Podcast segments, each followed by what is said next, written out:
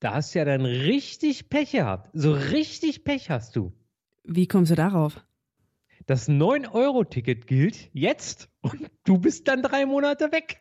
Auf jeden Fall. Ey, ich sag's dir, ich habe ja ähm, schon überlegt, die Woche hat's kurz geregnet, war so ein kleines Gewitterchen, dann dachte ich mir, hm, hole ich mir jetzt doch noch so ein 9-Euro-Ticket, habe mich dann aber dagegen entschieden, bin also durch den Regen gefahren. Ähm, war klitschnass, bin dann im Prenzlberg angekommen und dann kam die Sonne wieder raus, hat geballert und dachte mir so, ja gut, hat sich doch gelohnt, mir kein Ticket zu holen. Und dann habe ich zu Hause noch einen Fahrschein entdeckt. Da dachte ich mir, gut, wenn ich noch einmal fahren muss, kann ich den auch einlösen, brauche mir kein 9-Euro-Ticket zu holen. Siehst du, ich habe sogar noch zwei Fahrscheine, die ich aber frühestens dann im September brauchen werde. Weil ich habe ja alle drei Tickets gekauft, gleich für alle drei Monate. Ach, hast du direkt gemacht, ja? Ja, ja. Ich habe, äh, ja, das ist ja bei mir ist es ja eher so ein politisches Statement, weil ich gesagt habe, okay, das ist was Wichtiges, das ist was Richtiges, das muss gleich Signalwirkung haben an alle.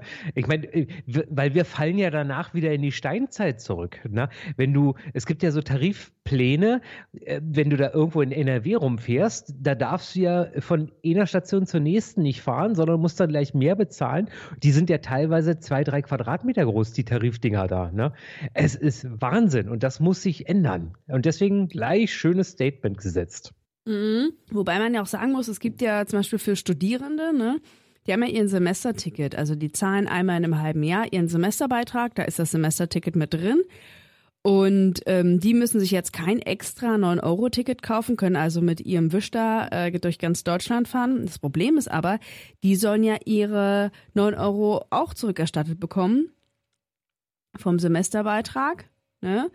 Ähm, beziehungsweise sollen sie im Monat ja auch nur 9 Euro zahlen. Da muss das jetzt jede einzelne Uni machen und gucken, wie hoch war der Semesterbeitrag, wie viel Geld können wir jetzt abziehen davon. Also es ist kompliziert. Es gibt da kein einheitliches System. Jede Uni muss das machen. Da probieren die jetzt das über so ein Guthabensystem zu machen. Und vor Jahresende rechnet da eh keiner mit Geld. Aber daran merkt man auch, dass, dass das System fehlerhaft ist. Ne? Dass das gar nicht auf, also überhaupt vollkommen unflexibel ist. Ne? So, und es gibt auch, es gibt ja auch so Fallstricke, die habe ich erst heute gehört. Wenn du zum Beispiel in Berlin so in Berlin so eine Umweltkarte hast, dann darfst du ja innerhalb von Berlin fahren und darfst ab 20 Uhr und am Wochenende jemanden mitnehmen. Mhm. Fährst du aber raus aus Berlin, dann darfst du den nicht mehr mitnehmen, obwohl du ein 9-Euro-Ticket hast. ja, das ist logisch. Ne? Aber wenn aber du trotzdem ungewöhnlich. Aber wenn du ein VBB-Ticket hast, dann darfst du das auch machen. Also für Berlin-Brandenburg. Da gilt, gelten quasi die gleichen Konditionen wie bei deinem Abo, nur mit diesem 9-Euro-Ticket. Es ist schon ganz schön kompliziert, aber. Genau, und deswegen, aber es geht ja darum, ein, es ist, muss ein Zeichen sein und äh, auch natürlich werden Züge überfüllt sein. Ne? Da bin ich mir auch ganz sicher. Das wird sich doch keiner entgehen lassen, nach Sylt zu fahren. aber aber äh, grundsätzlich, ja, grundsätzlich finde ich das eine sehr gute Geschichte. Und ich, wie gesagt, ich habe, ich bin tatsächlich als ein, schon, schon einmal gefahren.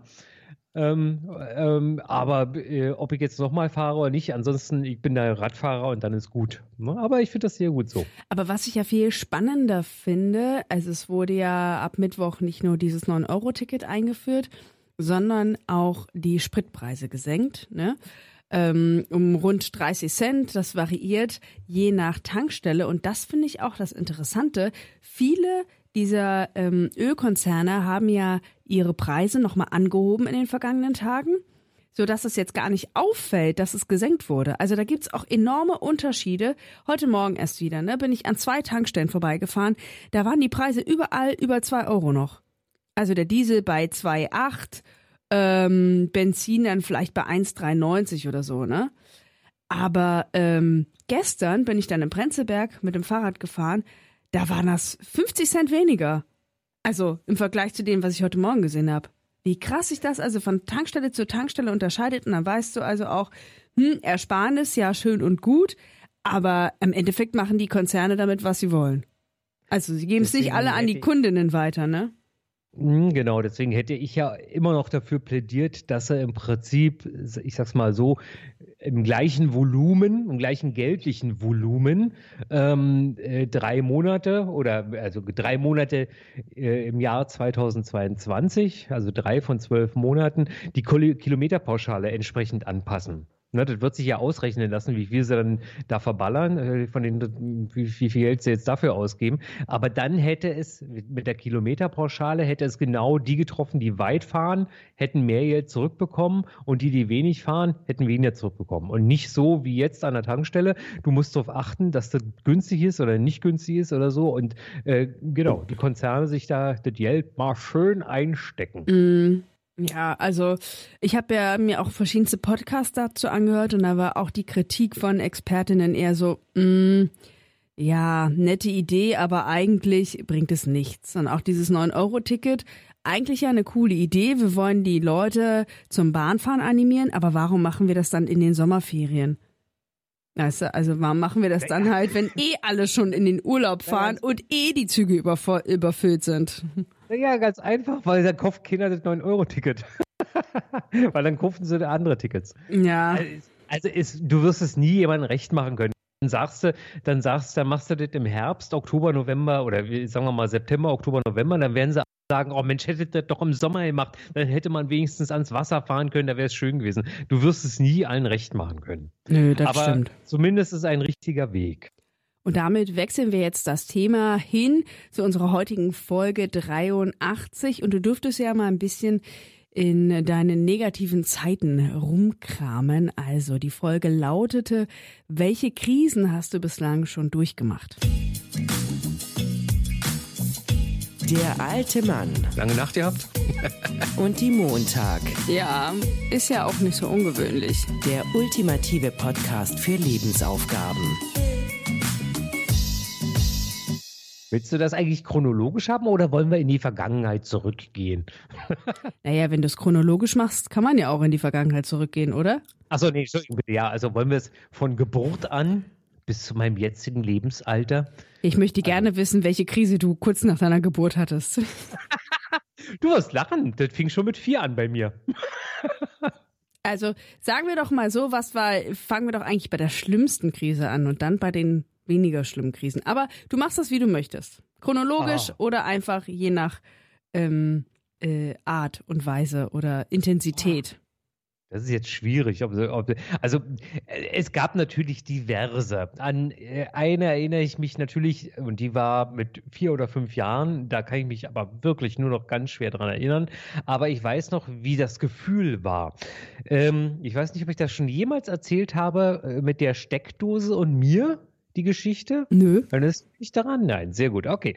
Klein Christian war, wie gesagt, vier oder fünf Jahre alt im Hause seiner Eltern und äh, wie immer neugierig auf das Leben, durchsuchte den Schreibtisch seines Vaters und fand dort zwei Kabel mit Bananensteckern die äh, jeweils, also zwei Kabel, zwei, also vier Bananenstecker. Zwei Bananenstecker hat er mit dem kleinen und äh, Ringfinger an der Hand festgehalten und dann waren zwei Stecker übrig. Wo passen die rein? Kein Witz, ich habe sie tatsächlich in die Steckdose gesteckt, habe einen riesen Schlag bekommen. Und das nächste, an was ich mich erinnere, und daran erinnere ich mich noch, dass auf einmal die Polizei und die Feuerwehr am Bett meiner Eltern standen und ich lag im Bett. Mir ist nichts passiert. Ähm, ich habe sogar richtig Schweineglück gehabt, sonst wäre ich gar nicht auf der Erde hier. Ähm, da eine Heizung in unmittelbarer Nähe war und die äh, hätte mich geerdet und dann wäre es durchs Herz gegangen und wäre ich tot gewesen. Glück im Unglück, wie es so schön heißt. Aber, aber wie war das jetzt mit der Steckdose und dann du im Bett? Das habe ich noch nicht ganz verstanden. Hey, ich habe einen riesen Schlag bekommen. Ja. Und äh, dann haben meine Eltern das mitbekommen und haben mich ins Bett gelegt und haben die Feuerwehr gerufen. Und dann bei solchen Fällen kommt natürlich die Polizei auch gleich. Ah, ah okay, alles klar. Hm? Ui, war, also da, und dieses Bild, ich weiß natürlich nicht mehr, wie dieser Feuerwehrmann und der Polizist aussahen, aber ich weiß noch, dass da eine Riesenschar Menschen auf einmal im Bett am Bett rumstanden und ich so, so voll so schwebend irgendwie war. Keine Ahnung nicht, was das damals war, aber es war. Das war, das war die erste Krise. Und da erinnerst du dich auch noch dran? Ja, also wie gesagt, schemenhaft. Ne? Also ich weiß noch, also vor allen Dingen habe ich es ja mein Leben lang gesehen. Also wer mal meine Handflächen sieht, der sieht auch immer noch diese Stromnarbe ganz eindeutig, zumindest an der linken Hand. Ähm, deswegen darf ich auch nie zu so einer Handleserin gehen, weil die würde, die würde an der Linie entlang gehen und sagen, oh, Ihnen steht ein böses Ende bevor. weil da nämlich wirklich immer noch eine Narbe ist. Ne? Die ist auch sehr unangenehm und deswegen, die trage ich jetzt mein Leben lang, also über 45 Jahre mit mir rum und immer wenn ich da anfasse, denke ich so, uh, ne? Aber körperlich ist dir sonst nichts passiert. Also geistig ja, auf jeden Fall, aber... hey, hallo, völlig durchgedreht. Ich bin völlig durchgedreht. Nein, ja, weiß also ich ja, aber so körperlich? Nein, überhaupt gar nicht. Okay. Also überhaupt nicht. Bis auf die zwei Brandnarben an den Händen. Also äh, es war jetzt wirklich nicht nur ein Schlag, sondern ich hing da wirklich mehrere Sekunden dran. Und diese Bananenstecker haben sich halt in die Handfläche reingebrannt. Ne? Ja, und das war immer für alle Familien mit, für alle jüngeren Familienmitglieder immer das beste Beispiel. Haltet euch vom Strom fern. Sehr gut. Also Krise Nummer eins hast du durchlebt und erfolgreich überlebt. Krise Nummer zwei, und die meisten Leute denken ja, oh, der Orschmann hört ja schlecht. Ich höre auf dem linken Ohr etwas schlechter. Und die meisten sagen dann immer, ja, klar, arbeitet ja beim Radio. Hört immer zu laut Musik. Nein, dem ist nicht so. Ich habe damals in, in der, als Jugendlicher einen Schlag auf das Ohr bekommen und dadurch habe ich einen ganz großartigen Hörverlust auf dem linken Ohr. Ey, das wusste das ich auch nicht. Mit dem Job zu tun. Hab ich noch nie, ist mir noch nie aufgefallen, dass du auf der linken Seite schlechter hörst. Wie, siehst du mal? Aber hast Aber du ein Hörgerät oder so? Nein, nein, nein. Nee. Ich, noch, noch nicht. Aber dauert ja nicht mehr lange, bis ich Rentner bin. ah, tatsächlich, nein, das wusste ich nicht. Men Menschen kriegen das natürlich mit, wenn ich, äh, ich gehe zum Beispiel grundsätzlich immer auf der linken Seite von jemandem. In der Kneipe habe ich das große Problem, äh, und das ist wirklich schwer, und das weiß jeder, der schlecht hört. In der Kneipe mit den ganzen Umgebungsgeräuschen habe ich natürlich ein Problem, mich mit meinem linken Nachbarn zu unterhalten, weil das, ich den wirklich nicht verstehe. Wenn es ruhig ist oder wenn es leise ist oder so, ist es alles kein Problem. Fällt auch nicht auf. Ich bin auch nicht ganz taub links, aber ich höre etwas schwerer links. Ah, okay. Aber äh, ich kenne auch ein paar Leute, die auf einem Ohr nicht so gut hören und die machen das dann auch. Aber man, wenn man das nicht weiß, fällt das gar nicht auf. Also bei der einen Freundin äh, ist es mir aufgefallen, weil sie einfach sehr häufig nachfragt oder einfach es da nicht verstanden hat. Aber sonst ist mir das noch nicht so aufgefallen. Obwohl man ja wahrscheinlich als die Person, die das macht, immer sich fragt, hm, ob den anderen das auffällt. Die merken das doch, dass ich, dass ich immer links laufe. Aber da achtet also man, glaube ich, meistens nicht drauf. Auf, ne? Genau, also ich glaube, das ist auch so, es, äh, man hat sich, es ist ja ein Automatismus bei mir auch. Ne? Ich weiß äh, ganz genau, wenn ich irgendwo mit jemandem spazieren gehe, gehe ich immer links von dem. Ne? So, und dann, weil ich ja rechts besser höre. Also das ist ein ganz normaler Automatismus. Ne? Da denke ich auch gar nicht mehr großartig. Ey, wir waren noch nie Wahrscheinlich spazieren. nur, wenn ich nichts mehr höre. Wir waren noch nie spazieren, fällt mir gerade auf. Möchtest du mit mir spazieren gehen? Du musst doch mal mm. rechts von mir laufen. Das kriegen wir hin. Das kriegen wir hin. So, jetzt bin ich gespannt auf weitere Krisen. Das ist ja richtig spannend hier. Ja, da erfährt man schon so Sachen, oder? Habe ich mir auch überlegt, Mensch, was war, was ist. Also, ne, klar, größ, größte Krise schlechthin, die äh, Scheidung mit meiner Ehefrau, aber das ist jetzt, ne? Äh, auch nicht mehr, also natürlich war das zu dem Zeitpunkt ganz schlimm, aber äh, im Nachhinein, ähm, glaube ich, haben wir das gut hinbekommen. Ja, genau. zumindest kein Rosenkrieg. Das sieht ja bei einigen anderen äh, heutzutage ja ganz, ganz anders aus.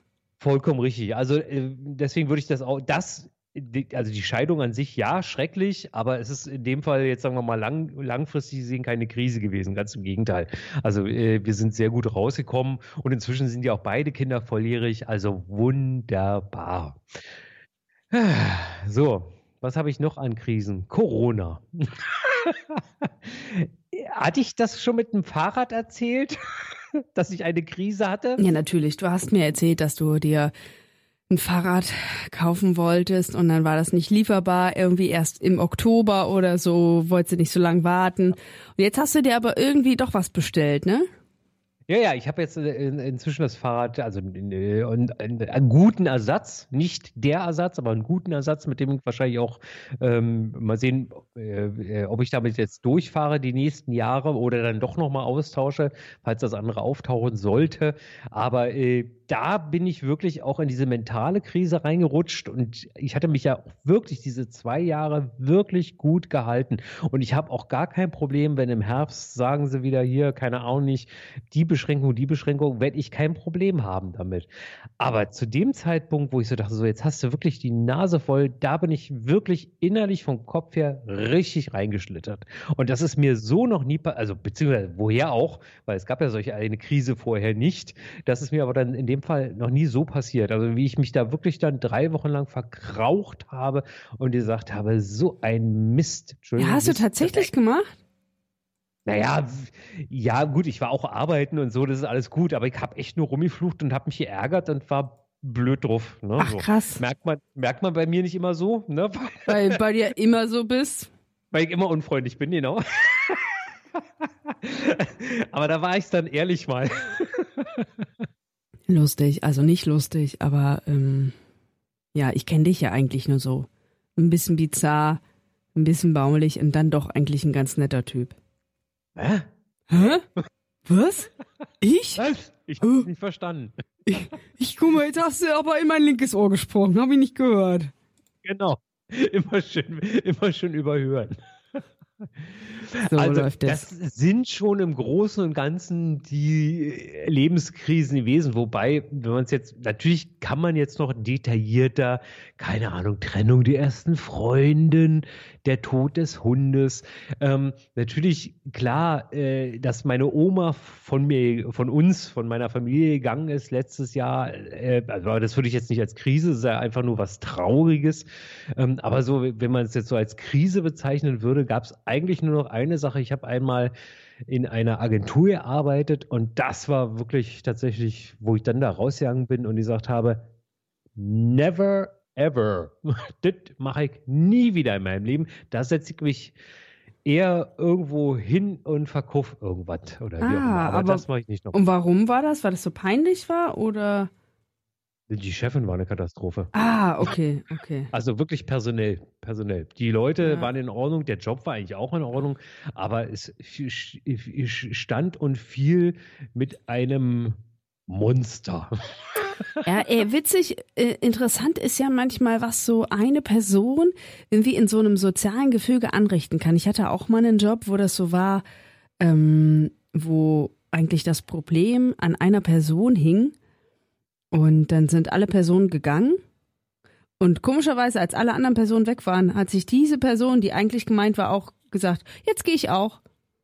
Und man dachte sich so, schön.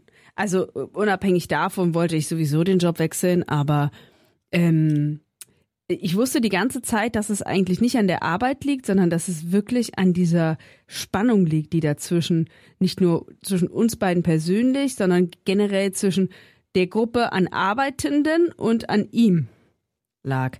War ganz interessant, habe ich vorher noch nie so erlebt, dass es wirklich an einer Person liegt. Also finde ich schon krass, weil normalerweise spielen immer mehrere Faktoren rein, ne? Alles gut so.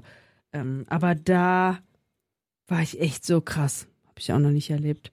Aber ich habe es auch nicht bereut, dass ich diesen Job da aufgegeben habe. Ganz Kannst du ehrlich. dich an, kannst du dich an, an Krise, also ich finde, ich finde, wenn, wenn, es gibt ja so immer Momente als Kind, und daran erinnere ich mich auch an zwei Begebenheiten, wo man als Kind so eine richtige Krise hat, wo man nur los, losbrüllt und voll verzweifelt ist, die Welt geht unter. Kennst du das noch? Kannst du dich daran erinnern? So als Kind, nee. So als Kleinkind? Nee, nicht unbedingt Kleinkind, sondern auch als jüngeres, keine Ahnung, zehn Jahre oder zehn Jahre. Mhm. Also die zwei, die zwei, zumindest ein Beispiel weiß ich noch, ich bin mit einem Kumpel ähm, relativ für damalige Verhältnisse, ich glaube, wir waren zwölf oder so, ziemlich weit weggeradelt zu einer Kirche. Und ich stand dann an dieser Kreuzung und ich wusste nicht mehr, welche Straße Richtung nach Hause führt. Ich bin völlig verzweifelt und man muss immer daran denken, Damals gab es nur Telefonzellen. Mhm. Also man konnte mal nicht mal kurz das Handy zücken und sagen, du, ich stehe hier, wie muss ich jetzt fahren? Oder mal kurz Google Maps anschmeißen oder OpenStreetMap oder irgendwie sowas. Äh, Also es war wirklich, also ich habe geheult, ich habe geschrien, ich war völlig verzweifelt, ja. Und dann mein Kumpel so, ja, wir müssen da lang fahren. Na, sag, sag das doch gleich, weißt du, ich war völlig aufgelöst, ja, weil ich nicht mehr wusste, wohin. Boah, also ich glaube, sowas gab es schon mal. Also aber dann eher waren das immer so Sachen, die man eigentlich nicht machen durfte. Aber das waren dann immer nicht so Krisen. Das war dann halt immer so dumm gelaufen, fand ich. Aber so richtig Krisen.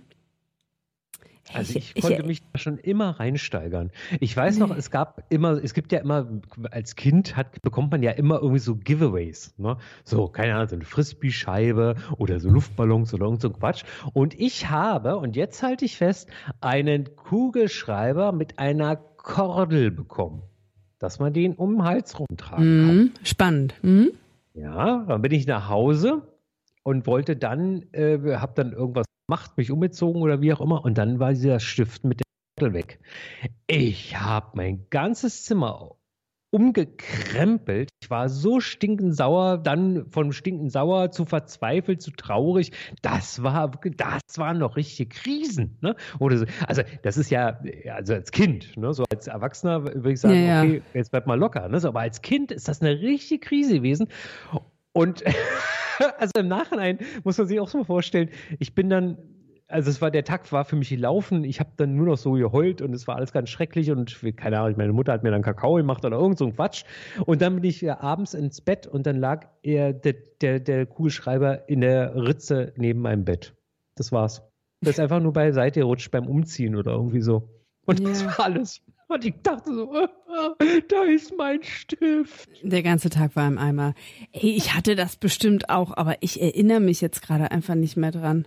Wahrscheinlich fällt es mir dann heute Abend ein oder so. Also ich hatte ja eine, eigentlich habe ich ja nicht wirklich so Krisen oder so, aber ich hatte mal eine, wo es mir einfach scheiße ging, wo es mir mal richtig, richtig scheiße ging. Und zwar längere Zeit, das war ja, als ich nach dem Abi nach Frankreich gegangen bin, ähm, als Au pair und habe mich da ja überhaupt nicht wohl gefühlt. Es war einfach ähm, richtig scheiße. Und dann habe ich halt zum ersten Mal so richtig Einsamkeit gespürt. Das kannte ich ja von zu Hause nicht. So, weißt du, dass ich keine Freunde habe so richtig oder AnsprechpartnerInnen. Es war einfach richtig, richtig kacke. Aber hat mich dann nachhaltig positiv geprägt, diese Scheißzeit.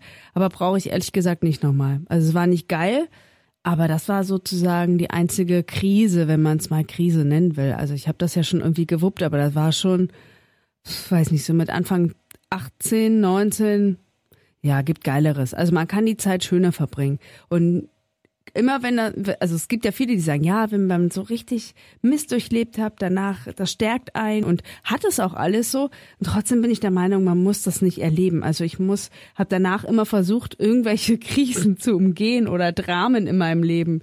Und ähm, bin auch nicht der Meinung, dass man irgendwie so besonders viel leiden muss im Leben, damit man sich weiterentwickelt. Weiß nicht, wie du das siehst, aber naja, also ich bin äh, aus diesem ganzen Leben heraus schon immer, äh, um, um, um zu dem Thema Umgehen, ähm, äh, habe ich, ich, habe, ich habe ja Prüfungsangst. Ne? Also ich hasse Prüfungen ohne Ende und ich bin so froh, dass meine Kinder, also zumindest bei Franka weiß ich, die nimmt es ziemlich locker, die strengt sich auch an und so, aber die hat keine Angst davor. Justus ist angespannt, so wie ich es mitbekommen habe, aber auch äh, ziemlich easy going, ne? Also alles geschafft so ungefähr.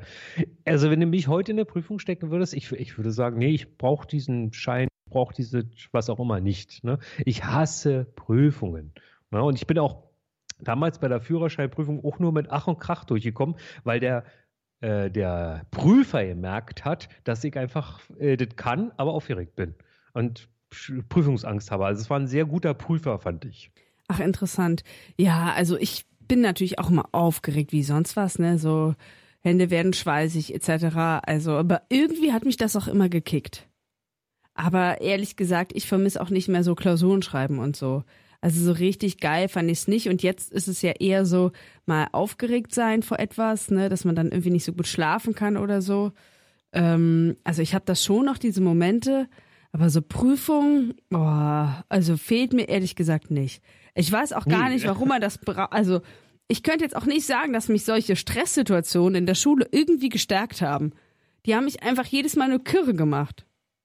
Ja, ja, naja, das ist ganz fürchterlich. Und jetzt stell dir mal vor, der jemand da Angst davor hat. Und deswegen war für mich auch jede Prüfung eine Krise, ne, wenn man es so sehen möchte. Aber noch nicht so ausgeprägt wie jetzt. Also je mehr Prüfungen ich gemacht habe, und es waren ja einige in meinem Leben, desto schlimmer wurde das. Ne? Also ich weiß ganz genau noch Führerscheinprüfung, das war ja so das letzte große, was man Ja, genau, das war das letzte große, was ich gemacht habe. Also es war schon, oh, ne? Und ich habe dann irgendwie, je älter ich werde, desto weniger äh, mache ich. Also ich habe ja immer durch, durch, äh, durchs ähm, äh, Beweisen, dass ich es kann. Ne? So, ich muss da kein schriftlich was ablegen oder so. Ich bin mhm. ja so der Macher und damit konnte ich immer beweisen, dass ich es auch kann. Ne? Aber so ist es halt. Ja, also das ist irgendwie mal, also ich mag Herausforderungen, aber so Krisen, weiß nicht. Also ne, man sieht es ja auch aktuell, es wird ja auch so, weißt du, so ein Krieg oder so, der führt ja auch dazu, dass irgendwie Dinge einen gewissen Aufschwung bekommen, ne? Also dass neue Dinge gemacht werden, ähm, ob das jetzt immer positiv ist, was anderes. Aber das sorgt für so einen kleinen Anstoß, Dinge zu machen. Und ich weiß nicht, ob das bei einer Krise auch so ist, ne? Wenn Leute jetzt, sagen wir mal, ähm, ganz viel zugenommen haben, dann kommen sie vielleicht auch in eine Krise und sagen, so jetzt, ich muss jetzt irgendwas ändern. Das gefällt mir nicht mehr. Also so als ein Beispiel gibt es ja auch bei ganz vielen. Oder man hängt zu Hause, so wie du, drei Wochen und ähm, ist da irgendwie die ganze Zeit mies drauf und irgendwann sagt man sich so, ich habe da keinen Bock mehr drauf. Ich muss jetzt das ändern. Ich äh, fahre jetzt Fahrrad, ich plane Urlaub, ich mache das. Also man hat dann wieder so einen anderen Elan, Dinge zu machen. Ja, und das ist ja auch, man muss es wirklich sagen, jammern auf hohem Niveau. Weißt du, ich bin nicht krank geworden durch Corona. Ich habe, sonst bin ich ja auch da gut durchgekommen und äh, wir werden auch gut durch die jetzt ja neueste Krise äh, durchkommen. Ne? So, aber es wird halt Abstriche geben, es wird manche Sachen nicht mehr so schön einfach locker geben und auch vielleicht nicht mehr so günstig, aber auch da werden wir durchkommen. Also das ist ja so, wir Orschmänner sind ja immer sehr pragmatisch in vielen Dingen und da sagt man, ich sag mir da auch, ne? So, also es ist jetzt so, dann werden wir da mal auch durchkommen. Das ist kein Problem, mhm. das schaffen wir schon. Ey, aber was ich richtig krass fand, es gibt so einen Laden in Berlin, die machen so geile Zimtschnecken. Und ähm, die haben in, in den letzten, sagen wir mal, zwei Jahren ihre Preise um ein Euro immer peu à peu erhöht. Ne? Ging mal 30 Cent, wieder 30 Cent. Und jetzt kann man das ja alles ganz cool begründen mit, ja, der Weizenpreis ist so hoch und äh, Inflation. Verstehe ich auch alles, ne? Dass die ähm, Unternehmen die Preise weitergeben müssen an die Kundschaft, kann ich alles verstehen. Aber ich finde es halt eine Frechheit, einfach so mitzuziehen. Obwohl man eh gerade schon von einem halben Jahr erhöht hat, jetzt nochmal zu erhöhen. Weißt du, und dann ist, also ganz ehrlich, 3,60 Euro für eine Zimtschnecke, äh, davon kann ich mir 20 selber backen. Ganz ehrlich, oder 40 sogar. So teuer aber, ist das aber, mir dann auch nicht. Äh, entschuldige bitte, Word. ja, ich freue mich schon auf die Zimtschnecken von dir. ja, ey, ich mache dir sehr gerne welche. Ich weiß halt nicht, ob sie dann so lecker sind wie von diesem Unternehmen. Aber ich habe denen dann direkt erstmal auf Instagram geschrieben, was das soll. Hab natürlich auch Verständnis gezeigt, habe aber auch gesagt, ey, das ist halt dann auch Gentrifizierung. Und was für ein Publikum wollt ihr denn ansprechen? Besserverdienende, die sich für vier Euro eine scheiß Zimtschnecke kaufen können? Also kein Luxusgut. Es ist ein Gebäck. Hallo? Also ich finde das schon richtig krass, wie da Leute das ja, jetzt auch ausnutzen, genauso wie die Energiekonzerne das machen. Also mir kann auch keiner sagen, dass du für eine Zimtschnecke vier Euro nehmen musst. 3,60 Euro, sorry. Ja, aber das kannst du genauso gut. Der, der äh, beliebte Wohnungsunternehmen Vonovia hat ja auch angekündigt, die Miete zu erhöhen, weil die Inflation gestiegen ist um 8% und sie würden jetzt gerne um 4% die Miete anhöhen. Äh, deswegen, und da denke ich auch so, also das ist eine Begründung, das kannst du in die Tonne treten. Da geht es wirklich nur um Aktionäre, ne? muss man wirklich mal so sagen. Ja. Aber es wird nicht besser. Also das, was man, oder das, was ich denke, es wird jetzt erstmal nicht besser werden. Ganz im Gegenteil. Wir werden jetzt da gerade in eine Krise reinstürzen. Wir werden in eine Krise reinstürzen. Da sind wir wieder beim Thema. Oder wir sind schon längst drin und es wird aber auch nicht besser werden die nächsten Wochen, Tage. Also Wochen. ich ich stürze mich erstmal nicht in die Krise, sondern nach Portugal. Wie wollen wir es dann eigentlich halten? Wollen wir trotzdem weiter podcasten? Also ich bin ja mobil und flexibel, auch was die technische Ausrüstung angeht. Naja, dann probieren wir das mal aus. Ja. Wir werden noch mal sehen, ob wir da einen Termin finden. Jetzt liegt es ja wieder an dir. Super, ich freue mich. Und die Folge überlege ich mir bis dahin. Mach mal dann spontan. Nee, nee, nee, ich bin dran. Ach ja, scheiße. Ich dachte, ich kenne jetzt hier. Die Bildung in den Arsch. Stimmt, ich habe dir ja die Krisen gegeben. Na gut, dann bereite ich mich doch vor. Ich habe ja dann genug Zeit im Auto nee. zu überlegen. So, das, und da wie sind wir wieder beim Stichwort, die Folge 84, wenn wir uns dann, es wird in diesem Fall wirklich ein bisschen länger dauern, weil ich habe auch noch Urlaub im Juni, zwölf Tage, äh, meinen ersten Urlaub dieses Jahr. Also es wird so eher wahrscheinlich wieder Ende Juni werden, hoffentlich. Ne? Aber mal sehen, wo du da noch rumtingelst. Also, Folge 84, wie veränderst du denn dein Leben, wenn es die Klimakrise nicht gäbe? Oh. Oh. Ja, okay. So, jetzt dir gute Fahrt nach Portugal und viel Sonnenschein, viel Wind und was brauchst du noch? Wasser? Wasser. Ja, und dir und euch allen einen schönen Sommer erstmal, wa? So ist es, genau. Wir hoffen, dass wir uns bald wieder hören. Ahoi. Macht's gut, Nachbarn. Der alte Mann und die Montag. Der ultimative Podcast für Lebensaufgaben.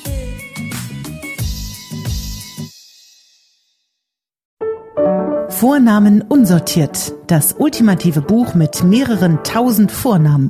Leider unsortiert und ohne Beschreibung. Dafür zum laut aussprechen und sich in den Klang verlieben. Vornamen unsortiert. Im Buchhandel